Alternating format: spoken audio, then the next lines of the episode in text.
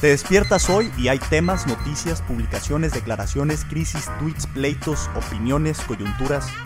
Pero, ¿cuáles importan realmente? ¿Y cómo profundizar lo suficiente sin usar tanto tiempo? En mínimo necesario, te invitamos a un diálogo entre especialistas en temas públicos para que tú, que quieres un mejor país pero estás ocupado, tengas la información mínima necesaria para tener un criterio bien fundamentado en los temas más trascendentales. Abramos la discusión pública en un nivel más alto. Es más entretenido. Bienvenido. Sean muy bienvenidos a Mínimo Necesario. El día de hoy vamos a hablar de un tema que generalmente está en los medios, pero que además eh, no se explora lo suficientemente bien o no con la suficiente madurez. Se trata del tema de, los, de las empresas haciendo política, es decir, de la incidencia eh, del sector privado sobre las decisiones públicas, las decisiones que nos conciernen a todos. Es un tema fundamental porque el sector privado es siempre un actor relevante dentro de la elaboración de políticas públicas, dentro de, las decisiones generales, también tiene una visión muy particular, por ejemplo, en temas industriales, en temas energéticos, etcétera, que siempre abona a la discusión pública. Pero bueno, hay un estigma ahí general. Para hacerlo, estoy pues la verdad muy contento de que me acompañe eh, un amigo que también pues fue mi jefe y además hemos colaborado en varias batallas juntos, eh, Christopher Ávila. ¿Cómo estás, Christopher? Muy bien, Benjamín, muchas gracias por invitarme. Un saludo a ti y a todos nuestros amigos de Mínimo Necesario. Un gran trabajo, por cierto. gracias, Chris. Pues bueno, aquí estamos otra vez trabajando y además hablando de estos temas que nos gustan, que platicamos normalmente. Déjame presentarte nada más brevemente. Eh, Christopher Ávila es licenciado en Derecho eh, por el TEC de Monterrey. También tiene una maestría en Derecho por la Universidad de Nueva, York, en NYU. Y actualmente eh, funge como subdirector de Relaciones con Gobierno e Institucionales de Grupo Val, allí donde yo también ejercí algún tiempo mi, mi, carrera profesional y tuvimos varias batallas interesantes, ¿no? Grupo Val, este, este grupo gigantesco, ¿no? Que tiene una diversidad de, empresas muy interesantes, además muy relevantes en el sector minero, en el sector energético, en el sector eh, de, seguros, etc. Entonces, bueno, Cris, aquí andamos otra vez platicando de esto. Eh, déjame empezar con una, con una, una frase que, puede, puede, darnos pie para empezar este tema, si te parece bien. Y es, es esta tan popular o que popularizó el presidente de la República, que es hay que separar el poder económico del poder político. Esto es una de las frases que él, eh, digamos, ha acentuado desde que tomó protesta, dijo que ese era uno de los, de los frentes principales de su gobierno. Ah, ah, ¿Cómo, cómo entiendes tú esa frase? O sea, sinceramente, ¿qué, qué, te hace reflexionar una frase de ese tipo? Separar poder económico de, de poder político. Bueno, pues creo que es una frase que no, no corresponde realmente a la realidad de las cosas, ah, porque pues vemos que de lo que es la inversión, por ejemplo, el Estado en los últimos años ha venido aportando un 2 o un 3% de total de inversión y el resto es inversión privada. La mayoría de los empleos, en su abrumadora mayoría, pues los genera el sector privado el sector privado tiene más dinero que el gobierno, por digo, si sumamos todo el dinero de todos, pues tiene más dinero. Y en general, es, la mayoría de las personas estamos en el sector privado. Creo que eh, la expresión es desafortunada en ese contexto porque más bien lo correcto es de que el, el Estado organiza y coordina los intereses de, todos, ¿no? de, todas las, de todas las partes y en la, la, participación de los privados pues es indispensable para el crecimiento, es indispensable para que también el gobierno pueda tomar buenas decisiones y es indispensable para poder eh, insertarnos pues en un mundo en el que formamos parte, ¿no? Ya no, no podemos simplemente cerrar las fronteras o, o meter la cabeza debajo del suelo para tratar de decir que somos aislados o que aquí es diferente, porque pues, en el resto del mundo pues las empresas forman parte de las decisiones y, forman parte de un sector al que hay que, con el que hay que hablar. Y, déjame preguntarte también, o sea, concuerdo con todo lo que estás diciendo, porque creo que justamente es una frase que suena como que bien, como que puede ser atractiva, etcétera, pero ya si la desglosamos parece que no dice mucho. En realidad es una cuestión que cada quien le va a poner su propio imaginario y va a decir, ah, sí, poder político y los malos del juego son los eh, grandes empresarios, etcétera. Pero en el fondo, si la desglosamos, parece que no dicen mucho. Y ahora, déjame preguntarte esto directamente. Tú has estado en los dos frentes. Tú estuviste tal cual en el gobierno, eh, eh, en el gobierno de Zacatecas. Entiendo, corrígeme si, si lo tengo mal, pero ah, creo que subsecretario de Minas o, de, de, qué, de, ¿sí? Sí, de Minas, de Minas e Industria industria en el estado de Zacatecas, después ya pasas a, colaborar en, el sector privado. Eh, cuando tú estás en el gobierno, ¿veías distinto esto o lo veías igual, digamos? Mira, sí hay una retórica diferente en esta administración porque así como sucede con las empresas, vemos que ha habido una, como que una búsqueda de una diferencia, ¿no? Los buenos, los malos, los conservadores respecto a los liberales, como en una en una manera de dividir cuando antes hasta era la costumbre, y lo es en muchas partes del mundo, llamar la unidad, a la unidad con miras de largo plazo, a la unidad con, en aras de un proyecto de, nación, en aras de un, de un, proyecto de crecimiento en donde pues el gobierno suma, suma a todos, ¿no? que en nuestra perspectiva así es. Ahora, lo que está sucediendo es que, pues, ante esa negativa, en realidad es de que el, el sector privado va a seguir insistiendo en ganarse su lugar en su respeto.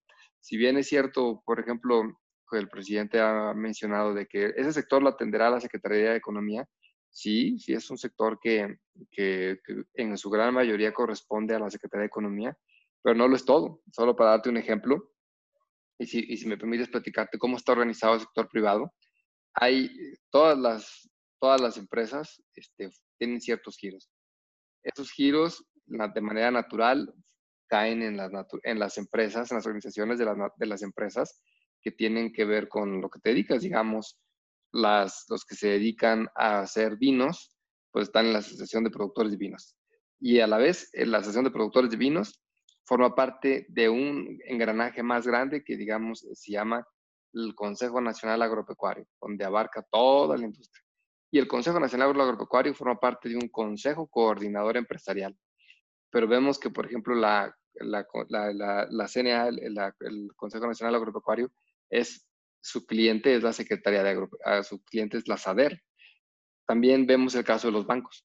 Los bancos están agremiados en la Asociación de Bancos de México y su dependencia que los atiende, pues en realmente es Hacienda, la CONDUCEF, la Comisión Nacional Bancaria de Valores, y están, forman parte de un organismo popular que se llama el Consejo Coordinador Empresarial. Ese Consejo Coordinador Empresarial que hoy preside eh, Carlos Salazar Lomelín, que tiene una largo, larga experiencia como director general de FEMSA, hizo crecer, eh, se le atribuye mucho el crecimiento de los Oxos y un sinnúmero de negocios de ese grupo, pues abarca pues tanto financieros, la Concanaco, por ejemplo, de los tienditas, la Canidac, todos esos sectores agremiados en este gran órgano popular que, pues, como vemos, es bastante grande como para encasillarlo en una sola dependencia. De ahí que el sector insiste, insiste en tener una interlocución en el Palacio Nacional, en donde con el Ejecutivo, porque pues al final estamos sumando tantos sectores que abarcamos, que abarca muchísimo del Producto Interno Bruto y quizás un poco más, ¿no? Así que el, el sector va a estar pugnando siempre por lo que se estima que es mejor, sí, por sus gremios, pero también por el país, porque pues todas estas empresas y cada uno de los que están ahí, pues quiere un país en donde haya dinero que fluya. Todos coinciden en que hay un país en donde pues haya gente con más, con mejor distribución de los ingresos para que puedan comprar, digamos, de algo, podríamos verlo en algo tan egoísta como para que, como eso, ¿no? Pero al final, pues está hablando de una redistribución de los ingresos. Todos queremos que haya reglas claras, todos queremos que haya Estado de Derecho, todos queremos que haya seguridad, todos queremos de que haya oportunidades para todos, para que el, el empresario pequeño que tiene su taller, pues pueda ser el empresario enorme, ¿no? Como hay, los ha habido en el caso de nuestros países de muchos empresarios que con el, con el sudor de su frente y con mucha historia de sacrificio han crecido. Creo que son postulados en donde en realidad sí, sí se cree y se, y se van a seguir persiguiendo, ¿no? Recientemente el Consejo Coordinador Empresarial hizo un, documento con 68 propuestas pues, de, de, de crecimiento para económico para el país. Y ahí están, ¿verdad? Va a seguir haciendo más propuestas para la recuperación.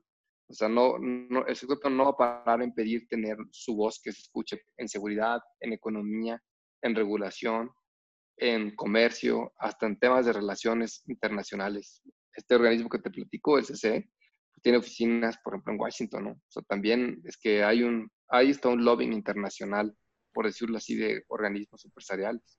Claro. ¿Y, y dónde está entonces, Cris, el, esta noción de pleito, esta, este imaginario de que de alguna manera el sector privado, si se mete al, al, al, a la pugna pública, digamos, a, a la política tal cual, eh, lo va a hacer solo para, no sé, ver sus intereses y en detrimento de la, de la población. O sea, creo, digo, no me dejarás mentir que es una idea relativamente popular ¿De dónde crees que venga esa, esa visión? O sea, ¿qué, ¿qué pasa allí? Mira, pues hay algunos casos, por ejemplo, que, creo que han, han, formado una mm, perspectiva en ese sentido, digamos, eh, pero también se explican porque los cambios a veces en, las, en los sectores toman tiempo. ¿Cuánto tiempo nos tardamos, por ejemplo, en tener tarifas competitivas de telefonía? unos 20 años quizás. Este, pero el, antes pues no había red de fibra óptica, alguien tuvo que ponerla. ¿Cuánto tiempo nos tardamos en, por ejemplo, en tener vehículos de tantas gamas, ¿no? Y fábricas, pues bueno, pues eh, tomó su tiempo, ¿no? Hubo que hacer tratados internacionales, hubo que hacer escuelas, hubo que entonces, de repente da la impresión que algunas, eh, que algunos sectores han estado protegidos, o también ha sido el caso de, empresas o empresarios que lo que, pareciera que, que, entran a las licitaciones pues con, con, pues con, sus, con sus confianzas o a través de algún contacto y, con, y las obtienen de una manera no correcta. Pues ahí lo que siempre se ha dicho es que pues a todos es que, a ver, si las cosas hicieron mal, hay que sancionarlas. Si hay gente que está cometiendo fraude fiscal, por ejemplo, como las factureras, pues hay que, hay que ir contra ellas, ¿no? Pero no hay que estigmatizar a todos. Y así algunos casos, como suele pasar, de repente las malas noticias corren más, vuelan, ¿no? Más allá que las buenas noticias. Y es lo que ha hecho que algunos estimen que, hay, que todo es malo.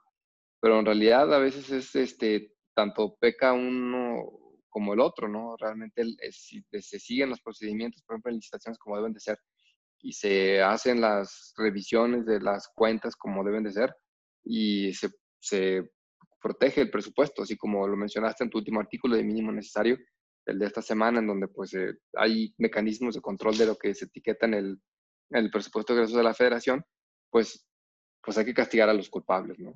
¿no? No se trata de estigmatizar. También parece ser que es una estrategia política de siempre encontrar un enemigo, ¿no? Un enemigo. Y anteriormente fue en los 70 precisamente, fue muy común que se hablara de la lucha de clases, ¿no? De la burguesía, de la aristocracia, de, es, eso que ya no habíamos visto y que en algún momento pues les fue útil a los políticos de antaño. Pero pues no es también como la historia ha, sido, ha demostrado de que la división, eso pues no generó nada bueno. Sí, eso, esto último, esto último que mencionas se me hace bien interesante porque, o sea, honestamente, cuando a mí se me dio la oportunidad de colaborar eh, en este tipo de proyectos eh, cuando estuvimos juntos en Grupo Val.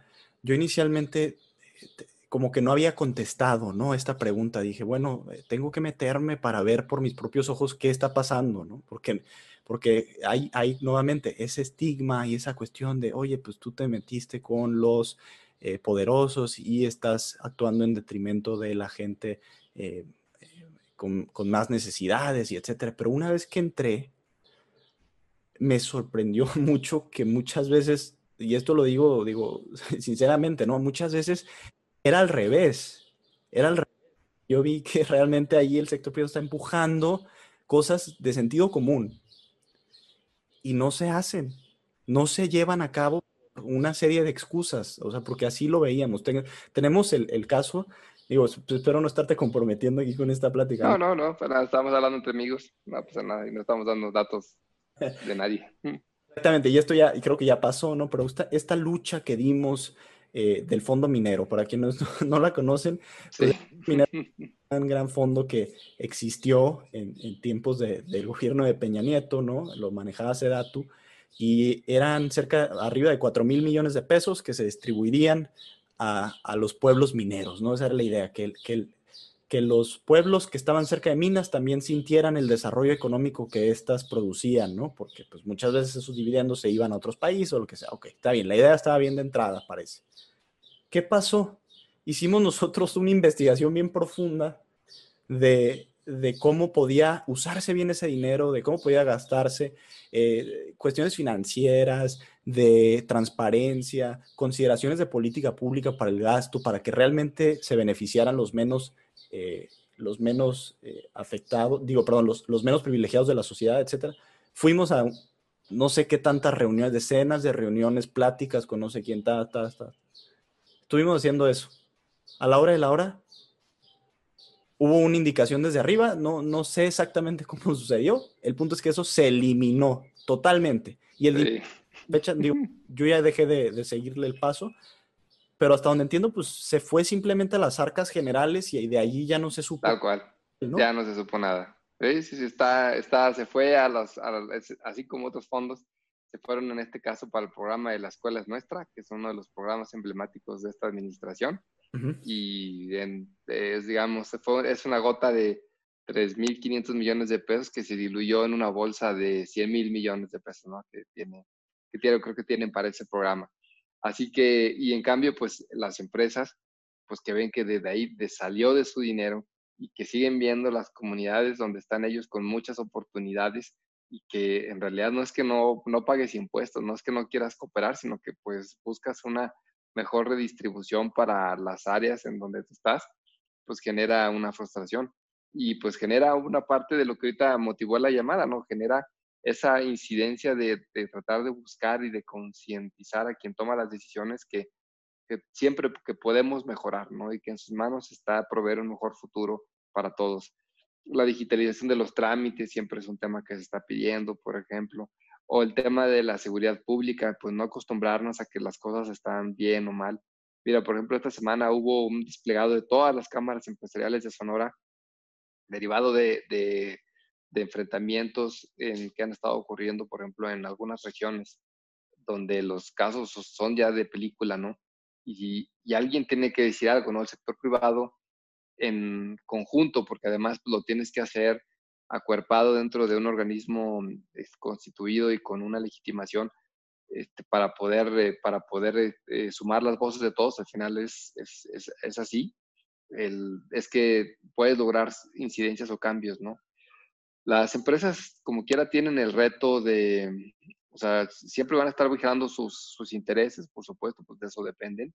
Y sus postulados es difícil estar en contra porque por, implícitamente, implícitamente llevan la idea de crecer como empresas, ¿no?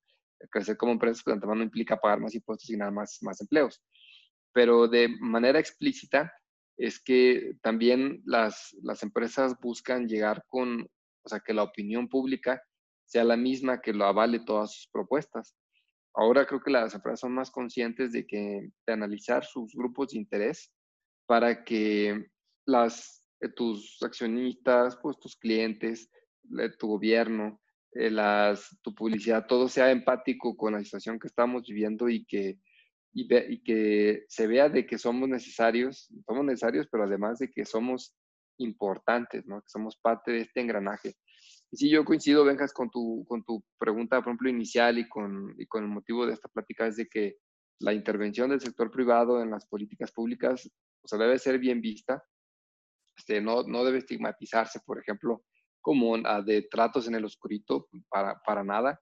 Al final son, eh, es, es, normal en una democracia que este sector pueda decir lo que, lo que, lo que, lo que es mejor para ellos y para el país así como lo hacen los colegios de profesionistas, ¿no? Lo, hace el colegio de biólogos, los colegios de, médicos, también ellos hacen aportaciones porque somos parte pues, de este conglomerado que es la sociedad mexicana y debe haber los canales adecuados para poder, para que se escuche y se, pueda, y se puedan atender. Hay pocos, hay pocos canales formales en donde entran, entran los argumentos, ¿no? Solo para darte un hay ejemplo, digamos, elaboración de las normas oficiales mexicanas, pues hay unos diálogos que sí, que sí tienen que considerar las áreas técnicas. Cuando en el Congreso se hace el Parlamento abierto, es de las pocas veces donde se obligan a llamar a audiencia a los sectores que pueden estar involucrados para, para que emitan sus opiniones y tienen que dictaminarlas. En, de ahí más, eh, no hay muchos, bueno, formalmente en el tema administrativo, en la Comisión Nacional de Juegos Regulatoria es donde puedes hacer valer algún argumento en relación a alguna disposición que está por emitirse y poder argumentar. Pero la lucha del sector privado va a ser de que siempre lo tomen en cuenta, ¿no? De que se abran espacios de participación ciudadana. Eso, eso justamente era algo que quería que quedara bien claro en esta, en esta plática, ¿no? O sea, hay una parte que es la, la lucha constante por ser escuchados del sector privado, eh, que si el sector público, o sea, es decir, el gobierno, decide no escucharlo, puede hacerlo. ¿no? Hay, hay, esa es la gran mayoría de lo que sucede, ¿no? La, la, mayoría de las batallas del sector privado realmente quedan, o al menos, no sé si es esta nueva administración, pero quedan eh, sin llevar a la, aplicación concreta de alguna ley, alguna política pública, etcétera. ¿Es, ¿Es, correcta esta impresión o si hay muchas batallas que se ganan a través de estos mecanismos no formales, por de llamarlos de una manera, que son eh, mecanismos que no están tal cual estipulados en la ley, pero que es ejecutar un derecho, ¿no? Que tiene el sector de participar políticamente. Mira, pues por ejemplo en el Cabildo de Leyes hay todo tipo de, hay todo tipo de resultados, ¿no? Los hay algunos que son buenos y hay otros que son crasos, crasos golpes de, de pared, ¿no? Ahí donde te, te, te, dan un frentazo. Pero un buen ejemplo, por ejemplo, recientemente fue uno de Parlamento Abierto en relación a la, por ejemplo, a la ley de ley de la infraestructura en la calidad que se aprobó con motivo de las, algunas de las leyes que tenían que armonizarse por el Tratado de Comercio. Y sí se tomaron en cuenta varios comentarios que decía, que decía el sector privado. Lo mismo de la Ley Federal de la Protección Industrial, también del, del dictamen original, se alcanzaron a hacer varios, varias adecuaciones que hacen, atenúan mucho, el, el, el atenúan mucho los, los temores. Pero ve el caso de energía eléctrica, o sea, en donde en donde lo que se ha hecho es, sin cambiar las leyes, prácticamente tener un veto administrativo y una serie de artimañas para que sin escuchar a todos los que forman parte del mercado eléctrico mayorista y a todos los, generadores, pues sacarlos del negocio, ¿no? Para favorecer a un competidor, que es una empresa productiva del Estado. Ahí no ha habido nada de diálogo, se razona al 100%, ¿no? Así que pues, el gobierno tiene tantas facetas, tantas caras y a la vez sus, deja ver en las partes que son su prioridad cuando quiere imponer su voluntad. Ajá, ok. Eh, déjame entonces nada más preguntarte un poco, Cris, de, de, este proceso justamente. Eh, estaría muy bien, eh, como a los que nos escuchan, que se puedan imaginar un poco cómo suceden estas, estas batallas y que no tengan a lo mejor nada más en mente el concepto de House of Cards, ¿no? O de, o de estas este, novelas de, de, cabildeo o de abogados de Estados Unidos, etcétera, como que todo súper, eh, nuevamente debajo del agua, con contratos multimillonarios detrás. A ver, ¿qué, cómo, cómo, es el trabajo normal de alguien desde el sector privado se dedica a, a, a, a tratar de, de, que esa voz se escuche en, en, en el gobierno y que se escuche en el discurso público? Así a grandes rasgos, ¿cómo nos lo describirías? Mira, pues primero hay que, el quien va a hablar tiene que tener toda la certeza de lo que, lo que lo va a decir, tiene el respaldo del gremio. O sea, la primera labor es que el, la cámara en la que estás o tus colegas del sector coincidan contigo en lo que se va a decir. Porque nada es más, más este, contra, contradictorio que los mismos del sector diciendo el, o posturas diferentes, ¿no? Eso demerita y termina al, al, primer argumento, ¿no? Cuando el que está sentado al lado dice que lo tuyo no es así y que lo de él es cierto, ¿no? El, eso se requiere, o sea, hay una labor fuerte primero para hacer una labor consensada. Ya que tienes una labor consensada, pues hay que utilizar los organismos que están establecidos para eso. Otra vez, pues me refiero a la Canacero, a la Camimex, la Canacintra, a Concanaco. Entonces, esos, pues hay unas áreas de, hay áreas ya de comunicación, por ejemplo, en donde pues vemos que algunos son más enfáticos en eso, ¿no? La Coparmex, por decirlo así, saca boletines diarios, ¿no? De temas que está en contra, ¿no? Y hay otros que sin ser tan mediáticos, lo que hacen es que a partir de ahí solicitan reuniones con las, con las autoridades que, que están viendo los temas para lograr y llevar un memorando y poder exponer. Otros complementan eso de la mano con la estrategia mediática y entonces pues poder generar una parte de presión a quien tiene que tomar las decisiones. Eso si me refiero a un tema ejecutivo, ¿no? Y en el tema ejecutivo, tanto implica estar pidiendo reuniones y las reuniones con los funcionarios pues son, son públicas, digo, aunque la obligación de publicitarlas es más bien de ellos, este, no tanto del sector privado y, y ahí está severamente castigado por la, el nuevo Código Penal Federal, este, insinuar o ofrecer algún beneficio por alguna negociación, o sea, sí, sí ya hay, unas nuevas reformas que, que, comprometen a cualquier persona que habla con la autoridad, eh, simular, simular la posibilidad de un beneficio personal a cambio de alguna, alguna regulación o a cambio de alguna postura, ¿no? Entonces, en el Ejecutivo lo mismo se tiene que hablar con quien toma la decisión, pero hay que a la vez hablar con el jefe de esa persona y con distintos, porque pues a todos nos pasa, ¿no? Te platica alguien, algo, por ejemplo, un amigo, porque lo escuchas. Pero si eso mismo que te cuenta un amigo te lo platicó otra persona, pues ya lo escuchas con atención. Y si tres personas dicen lo mismo, pues ya el asunto se dice, encima lo escuchaste en el periódico, pues entonces como que ya es una manera, entiendes un mensaje, ¿no? Si es con el legislativo, pues entonces hay que ir con, hay que pedir audiencias con cada uno de los, con cada uno de los legisladores que tienen las iniciativas o que están en las comisiones.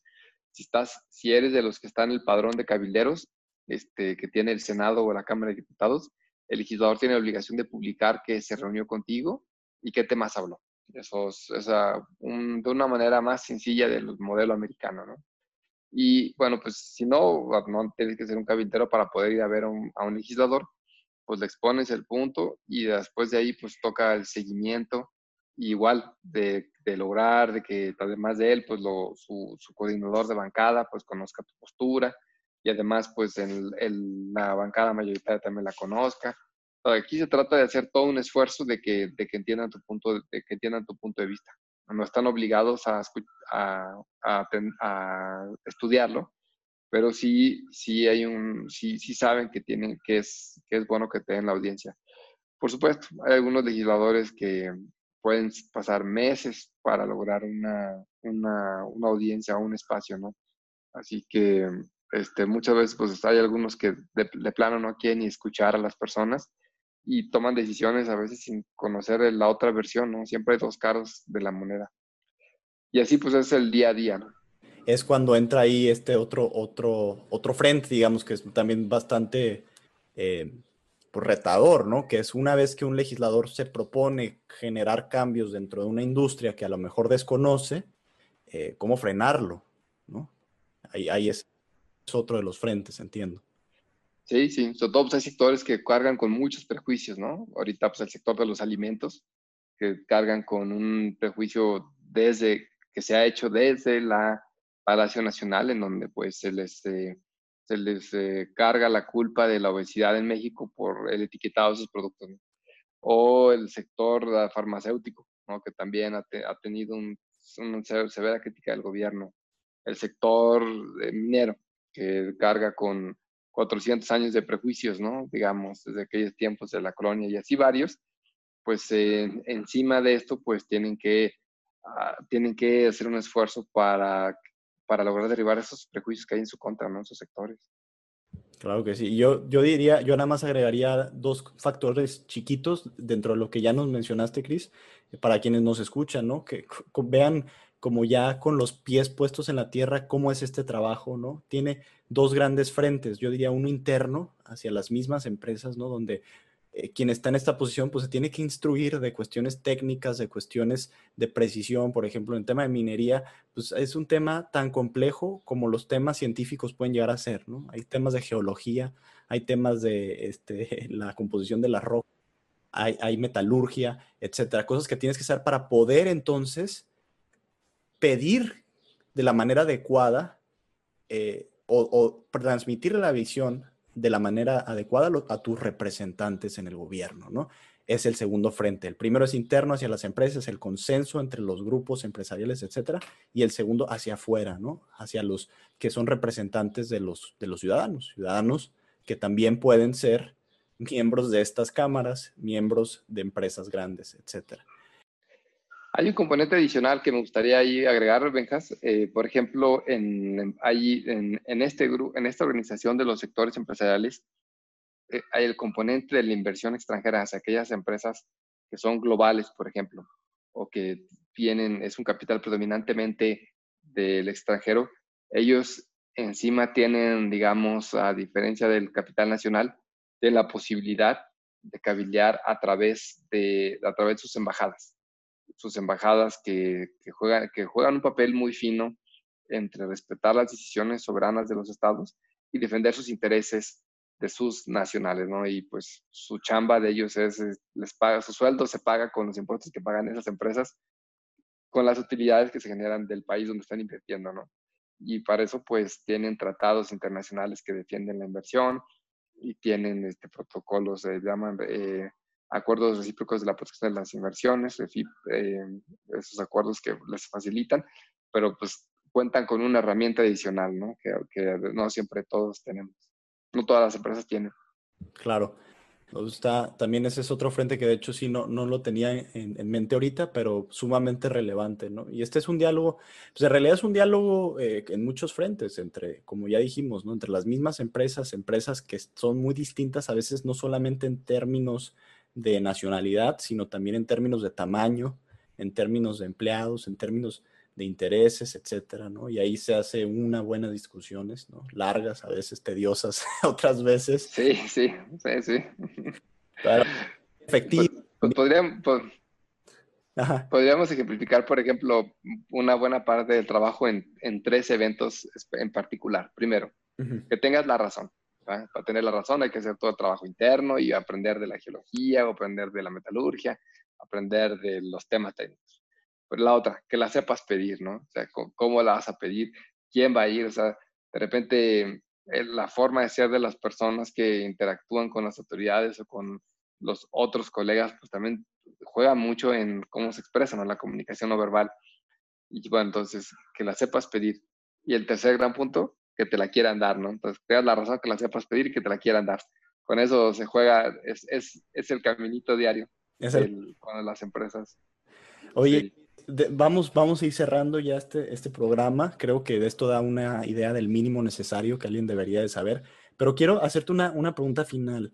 Eh, es, eh, va más en términos del ciudadano eh, común, pues como todos, nosotros somos ciudadanos comunes también, ¿no? No, no, no porque hayamos estado un poquito más metidos en esto, pues nos hace anormales, ¿no? Simplemente, eh, a ver, ya en serio, con la plática que hemos tenido, con, con la experiencia que tú tienes, ¿cuál ves tú que sea el camino real para incidir en política en México y, y hacer cambios positivos? ¿Es el sector privado ese camino? O, sí o, también convendría, por ejemplo, entrarle directamente a la política o las organizaciones ciudadanas o un poco de todo. ¿Cómo, cómo lo ves esto? Mm, yo veo como la organización civil, en, en, donde la organización civil, una parte son las empresas, eh, los organismos empresariales, otra parte sean los profesionistas, otra parte unas, hasta las mismas los mismos líderes de colonia, ¿no? Digamos, sería muy interesante que hubiera una organización de tu colonia en, en donde en realidad pudiera hablar de, hablar de, los, de las preocupaciones comunes. El día que todos nos expresemos y estemos organizados en relación a lo que se necesita, creo que es como conforme los cambios se puedan hacer porque ah, también hay muchos cambios que dependen de uno, ¿no? Digamos, el tema de seguridad, hay mucho tema de, hay mucho que tú mismo puedes hacer para mejorar la seguridad de tu colonia, como digo, podría ser pues, no andar a las 3 de la mañana, ¿no? Eh, en los lugares donde, este, donde no, hay, no hay iluminación, hacer la denuncia de que el, el, faro no está funcionando desde hace tiempo. Entonces, hay mucho que también nosotros podemos hacer entre nosotros mismos y entonces a partir de ahí este, en lograr que el, el en el gobierno Y se ha hablado mucho de que si las empresas o los organismos deberían, por ejemplo, enviar o postular sus propios representantes para elecciones populares, lo cual pues es, algo muy común, por ejemplo, en otros países. Aquí de manera indirecta pues se identifica a algunos legisladores con el sector televisivo, ¿no? Digamos, es ahí quizás el más obvio, ¿no? Porque pues por eso hay algunos artistas ahí. Este, pero no, no, ha, demostrado ser de ninguna manera como que el, mejor ejemplo, ¿no? Digamos, es hasta, el riesgo, es hasta un riesgo porque ese legislador que esté ahí quedaría muy claro que representa un interés solamente, pero pues no es la mayoría, ¿no? Digamos, si fuera eso, pues realmente tendría que ser la mayoría de los diputados y senadores puestos o muy relacionados con, esta, con lo que busque un sector en específico.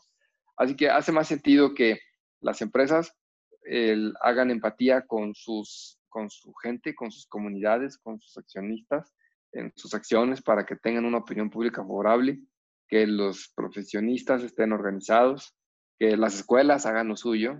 Por supuesto, las escuelas no pueden solamente estar pensando en hacer alumnos, sino también en generar educación y contenido y que la sociedad por sí misma pues procurar agremiarse ¿no? de la mejor manera que les corresponde y, y eso pues fortalecería una democracia como es lo que sí estamos viviendo. Perfecto, sí, de hecho esto último que me dices me gusta, ¿no? Porque llevo ya un año cumplí de maestro de preparatoria y, y, creo que justamente es una forma muy concreta de hacer política que a lo mejor a nadie le va a resonar porque pues no, no salgo a la tele, ¿no? no, no, no. ¿Tienes tu podcast? Tengo, no le ha ido mal, ¿eh? de hecho no le ha ido mal, ah, ahí va bastante bien en números, pero, pero respecto, por ejemplo, al tema de ser docente propiamente, que es una labor pues, muy digna, etcétera, ahí se puede hacer gran política. Y yo creo que sucede lo mismo en muchos otros frentes, ¿no? Profesionales, abogados, este, no sé, hay, hay, una serie de cosas, pero creo que deberemos, debemos de tender, y esta ya es una hipótesis personal, ¿no? para complementar lo que dices, eh, a, generar relaciones de confianza. Que todo en una posibilidad de acción colectiva, de organización común, que vemos en esta plática que hemos tenido, ni siquiera sucede muchas veces entre las mismas empresas, con un interés común mucho más claro en teoría. ¿no? Ahora, verlo en, entre ciudadanos, pues creo que es buena la, la, opción que pones ahí, la idea de, pues empieza por tu colonia, donde en teoría la colonia a todos les importa por igual, no, no hay pleitos en ese, sentido. Ya donde hay pleitos y lo que vemos en redes sociales y lo que vemos en otros lados, pues son en estas grandes ideas abstractas que no dicen nada, como con la que empezamos, ¿no? Separar el poder económico del poder político. Nos pueden decir 15 de esas ideas y mantenernos discutiendo de esas 15 ideas que no nos van a llevar a ningún lado mientras se nos pasan los años, ¿no? De ciudadanos en este lindo país. Eh, nada más, Chris. Entonces, yo creo que eh, con eso, con eso creo que nos das un, muy buen cierre. Eh, yo te agradezco nuevamente por haber estado en esta plática, la verdad, Mena, la verdad. Otra vez, ¿no? Varias cosas que a veces sigo pensando, ¿no? siempre a uno le gusta repasar la experiencia que ya vivió para entender cómo todo engrana, ¿no? En la historia personal. Y creo que esta plática ayuda también para, para eso, para ir entendiendo pues, qué fue esta experiencia y cómo podemos llevarla hacia enfrente en propuestas ciudadanas concretas como este podcast, ¿no? Que pues, es el chiste, ¿no? Que simplemente expliquemos las cosas como son, con una visión madura y no nada más con ideas ahí que, que suenen bien y generen pleitecillos baratos, ¿no? Es correcto.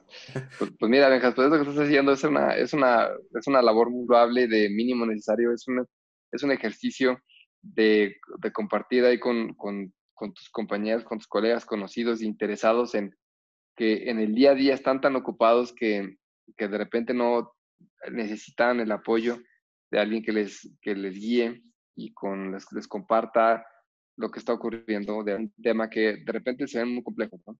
Y no lo son cuando, cuando alguien te guía. Así que pues felicidades a ti por, y a tu equipo por esto que estás realizando. Te deseo mucho éxito. Gracias, Christopher. Bueno, pues muchísimas gracias. Eh, esperamos contar contigo en una ocasión posterior ya para hablar un tema Encantado. que has estado estudiando durante ya años, que pueden ser minería, energía, eh, petróleo, este, cuestiones hasta fiscales. Derechos humanos, consulta indígena, lo que tú digas. Eh, sí. conmigo.